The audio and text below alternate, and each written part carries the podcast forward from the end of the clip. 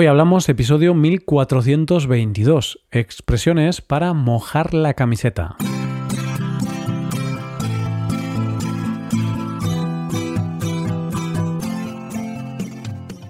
Bienvenido a Hoy Hablamos, el podcast para aprender español cada día. Ya lo sabes, publicamos nuestro podcast de lunes a viernes. Si quieres ver la transcripción, la hoja de trabajo de cada episodio, con explicaciones y ejercicios, y disfrutar de muchas otras ventajas, puedes visitar nuestra web, hoyhablamos.com. Hazte suscriptor premium para acceder a todas esas ventajas. Hola de nuevo, querido oyente, ¿cómo va todo? ¿Todo va bien? Ojalá que sí, ojalá que estés teniendo un día fabuloso. Bueno, pues aquí estamos de nuevo con un nuevo episodio de expresiones. Para hoy tenemos un episodio cargado de usos y expresiones del verbo mojar. Seguro que en alguna ocasión has oído frases como no me quiero mojar o Juan ha mojado la cama. El verbo mojar no es tan común como echar, poner o llevar, pero verás que hay algunos usos que te pueden resultar atractivos. Y quién sabe, quizá los incorpores muy pronto a tu léxico. Coge lápiz y papel porque empezamos. Hoy hablamos de expresiones con la palabra mojar. En este nuevo episodio de expresiones nos vamos a centrar en el verbo mojar. Lo vamos a hacer con tres expresiones y además con dos usos del propio verbo. Mojar en su uso transitivo y mojarse en su uso pronominal, en su uso con pronombre. ¿Cómo vamos a ver estos usos? Pues como solemos hacerlo siempre, con una historia. Los protagonistas de nuestra historia son Renato y Elena. Renato contactará con Elena, su amiga de la infancia, para comentarle una cosa que le ha sucedido por la noche. Descubramos de qué se trata. Vamos allá. Eran las 10 de la mañana y Renato ya estaba despierto. Estaba despierto a pesar de que la noche anterior estuvo de fiesta y volvió a casa a las 5 de la madrugada. Renato estaba hambriento, por eso se levantó y se dirigió a la nevera para coger unos trozos de pizza un poco secos y un zumo de naranja. Volvió a la cama y llamó por teléfono a su gran amiga Elena. Aunque estaba un poco avergonzado, le contó a su amiga que había mojado la cama durante la noche. Le preguntó Tengo 25 años. ¿Es normal mojar la cama? ¿Debería ir al médico? Elena, al oír eso, no pudo aguantar la risa. Le contestó Renato, es normal. Creo que anoche bebiste demasiado. Estos accidentes le pueden pasar a cualquiera, no te preocupes. En cuanto a lo de ir al médico, no sé, no quiero mojarme. Tú deberías saber si esto te sucede frecuentemente o no. Renato, agradecido por los consejos de su amiga, le dijo algo más. Amiga, quiero decirte algo que también me preocupa. Llevo mucho tiempo sin mojar. ¿Eso es normal? De nuevo, Elena no pudo evitar soltar una carcajada. Sin embargo, le dijo a su amigo Renato, todos podemos pasar por malas rachas en relación al sexo. No pasa nada. Yo también llevo mucho tiempo sin mojar. De hecho, no recuerdo la última vez que mojé. Llevo siglos sin hacerlo. Aquí me ves, tan feliz que estoy. Una cosa más, Renato. Sabes que estás para mojar pan. Tienes muchos seguidores. Así que tranquilo. Tengo el presentimiento de que la próxima vez que salgas de fiesta vas a mojar. Después de oír esos ánimos y buenos consejos de su amiga, Renato se relajó. Además, decidió ponerse las pilas y aprovechar el día. Por eso limpió su habitación, se aseó un poco y se fue a correr para mojar la camiseta y así poder soportar mejor la resaca. Bien, pues espero que Renato no se olvidara de meter las sábanas en la lavadora, de lo contrario, cuando volviera, el olor en su habitación no sería muy agradable. Tras oír la historia de estos amigos, llega el momento de ponernos a practicar con las cinco cositas que hemos preparado para ti. Sin más demora, vamos allá con estas palabras y expresiones. La primera ha sido mojar la cama. Esta frase es bastante lógica si conoces uno de los significados de mojar. Antes de explicarlo, vamos con el fragmento de nuestra historia. Aunque estaba un poco avergonzado, le contó a su amiga que había mojado la cama durante la noche.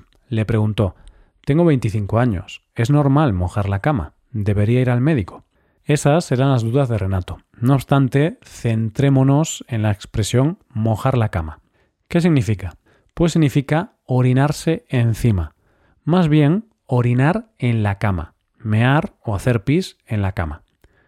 Es verdad que se puede mojar la cama con agua u otros líquidos, pero en este contexto, si alguien moja la cama, nos estamos refiriendo al hecho de ensuciar las sábanas con orina durante el sueño.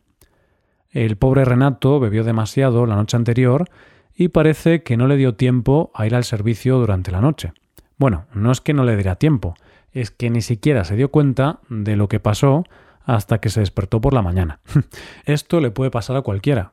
Es verdad que les pasa más a los niños pequeños, a los bebés. Por eso los padres suelen ponerles pañales. Pasamos de mojar la cama a mojarse, ya que es el siguiente tema que queremos presentarte. En este caso, el verbo mojar en su uso pronominal, es decir, con el pronombre se, mojarse. Lo hemos utilizado en este fragmento. En cuanto a lo de ir al médico, no sé, no quiero mojarme. Tú deberías saber si esto te sucede frecuentemente o no. Una persona se moja cuando en un día de lluvia no lleva paraguas. Esa persona se humedece, cae líquido en su cuerpo. Ese es el primer significado de mojarse. No obstante, hay más. Este uso que te presentamos nos resulta interesante. En la historia, Elena le dijo a Renato que no quería mojarse, no quería responder a la pregunta de si debería ir al médico o no. ¿Qué significa esto? Pues una persona se moja, en sentido afirmativo, cuando se arriesga, se atreve, da una opinión en un asunto conflictivo o sensible. Elena no se mojó.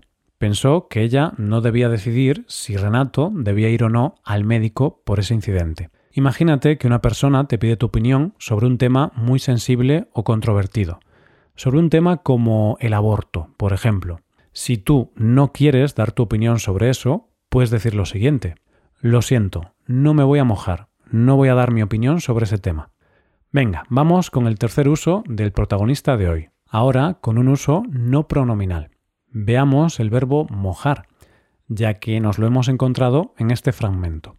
Renato, agradecido por los consejos de su amiga, le dijo algo más. Amiga, quiero decirte algo que también me preocupa.